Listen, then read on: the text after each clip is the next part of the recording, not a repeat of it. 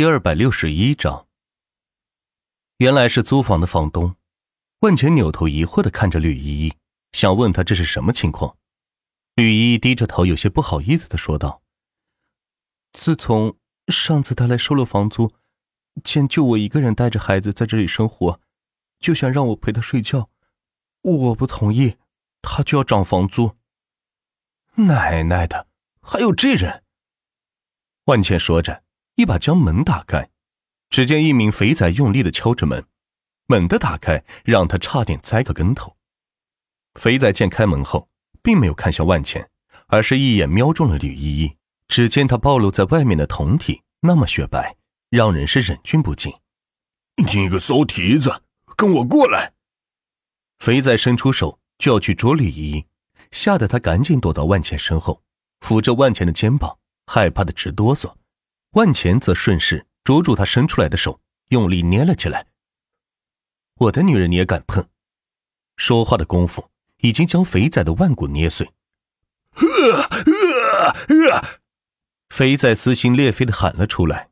此时一切的邪思淫梦都烟消云散，只有手腕传来的痛苦让他痛彻心扉。你他妈的，一个送外卖的，竟然敢这样对我！肥仔还忍不住跟万钱说道：“ 知道我是谁吗？”肥仔用力的喊道。万钱松开指头，推了他一把，只把他推得连连后退，撞到了后面的墙上。管你他妈是谁，以后再让老子看见你，废了你的狗腿！万钱冷冰冰的说道：“ 我是这里的房东，你们敢这样对我，信不信我现在就找房租？付不起就给我立马滚蛋！”肥仔捂着手腕，恶狠狠的说道：“自己得不到东西，别人也别想得到。眼看着这个美娇娘自己是得不到了，但也不能便宜了这送外卖的小子。老王，你那儿不是有强拆工队吗？给你发个位置，让他们带人过来吧。这里有几栋楼可以拆了。”万钱给王建房打电话道：“好的，万总，我这就让他们过去。”不过后续的赔偿费用需要您这边来承担，没问题。万钱挂了电话，冷漠的看着肥仔，要不了多久，他这套引以为傲的房子就要被拆了，到时候看他还神气什么？砰！万钱一把把门关上，让吕依依安心的吃完这顿饭再走。哥，可不敢得罪他呀，这以后让我去哪住啊？吕依依担心道。自己好不容易才找到这么一间物美价廉的小屋，如今万钱却得罪了房东，并且扬言要拆掉这栋房子，这可怎么办呢？跟我住酒店吧。万钱开口说道：“反正自己偌大一个总统套房有三间卧室，根本住不完。这住酒店多贵啊！”吕姨生来也是豪门，只不过家道中落，现在父亲在给别人打工还债。之前也是经常住酒店，所以知道酒店的价格。没事，我在酒店开的有总统套房，你随便住。待会儿我把地址发给你，到时候你直接过去报我的名字就行了。万茜说着，给吕一写了一条短信，编辑了个地址发过去。那，那好吧。吕一带着孩子东奔西走也不容易，或许在酒店里能让他们母子俩安生一些。吕一端着饭菜放到桌上，拿出筷子，小口小口的吃了起来。万钱就这么静静的看着他吃完饭，就觉得很满足。等吕一吃完饭后，万钱说道：“不用带东西，抱着孩子直接打车过去吧。缺什么让酒店给你买，我已经交代过了。”听到万钱这样说，吕一才放下心来。看来万钱没有落魄到送外卖的地步，应该只是体验生活罢了。吕一点点头，转身回屋里，抱起睡得很香的幼儿。此时楼下一阵争吵声传来，万茜透过窗户看到是工地的人来了，嚷嚷着要拆了这栋楼。而肥仔在下面想要拆迁款，可是包工头就是不给，气得肥仔坐在楼道里不让他们进。但是肥仔怎么比得上工人呢？就这样被架起来扔到后面的铲车上了。走，我们下楼。万茜见状，对李依依说道：“于是舍弃了一屋子的东西，朝着楼下走去。万总，这人怎么处置？包工头见到万茜，恭敬的说道：“听话的话，赔个几十万让他走人；不听话的话，就跟着楼是一个下场吧。”说完，万茜带着吕一下了楼，朝着外面走去。肥仔的嘴此时已经被堵上，见到万茜带着吕一下来，看样子要跑的样子，一个劲儿的点头说话，可就是说不出半句话来，憋得脖子都红了。你打个车过去吧，我要走了。万茜将外卖衣服脱下来，放到电车上，说道：“走，去哪？”吕一拍着诱饵的屁股，来回晃着身子，说道：“去废都谈个生意，你不必担心。”大概明天我就回来了。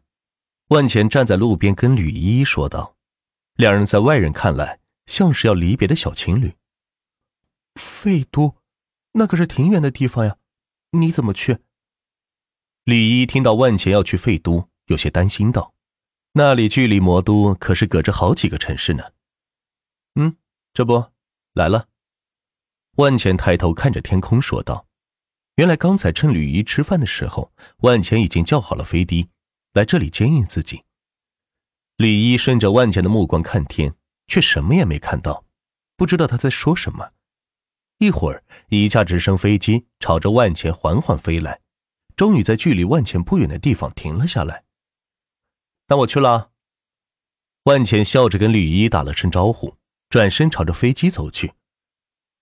早点回来。李毅望着万钱的背影，小声说道：“也不知道万钱听到没有。”肥仔此时看到万钱居然是坐直升机走的，便死了那颗心。跟这样的人竞争，自己是得不到好果子吃的。眼前这栋祖祖辈辈传下来的大楼，就是最好的例子。此时包工头过来给他谈好拆迁赔偿，二十万，只好是低头认了。正可谓是万达集团接过的最少的拆迁补偿协议了。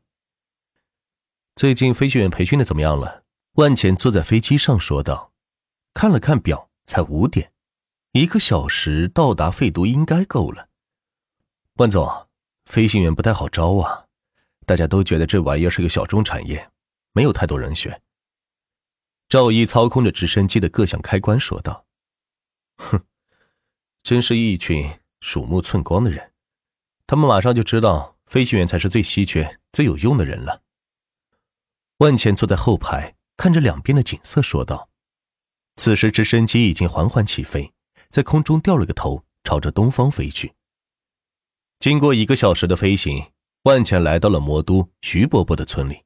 此时村口站着很多村民，看来都是徐伯伯发动过来，专门迎接万茜的。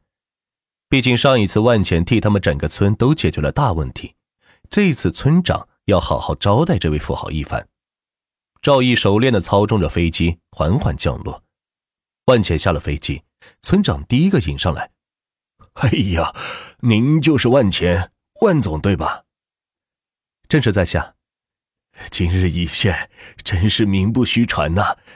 上次的事，多亏了您，我们的村的经济才得以稳定下来呀。”村长过来握住万茜的手说道：“哼村长您言重了。”听说咱们村农民伯伯的销量不好，出份力也是应该的。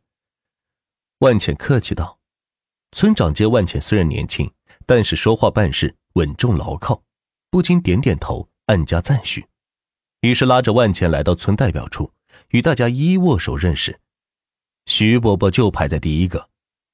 哎呀，万总，真没想到您这么的年轻有为。我还以为您是一位中年富商呢。哼，徐伯伯谬赞了。哎，你怎么知道是我？嘿嘿，您可是村里的大明星呢，都上了电视了，怎么会不认识您呢？万茜笑着回应道。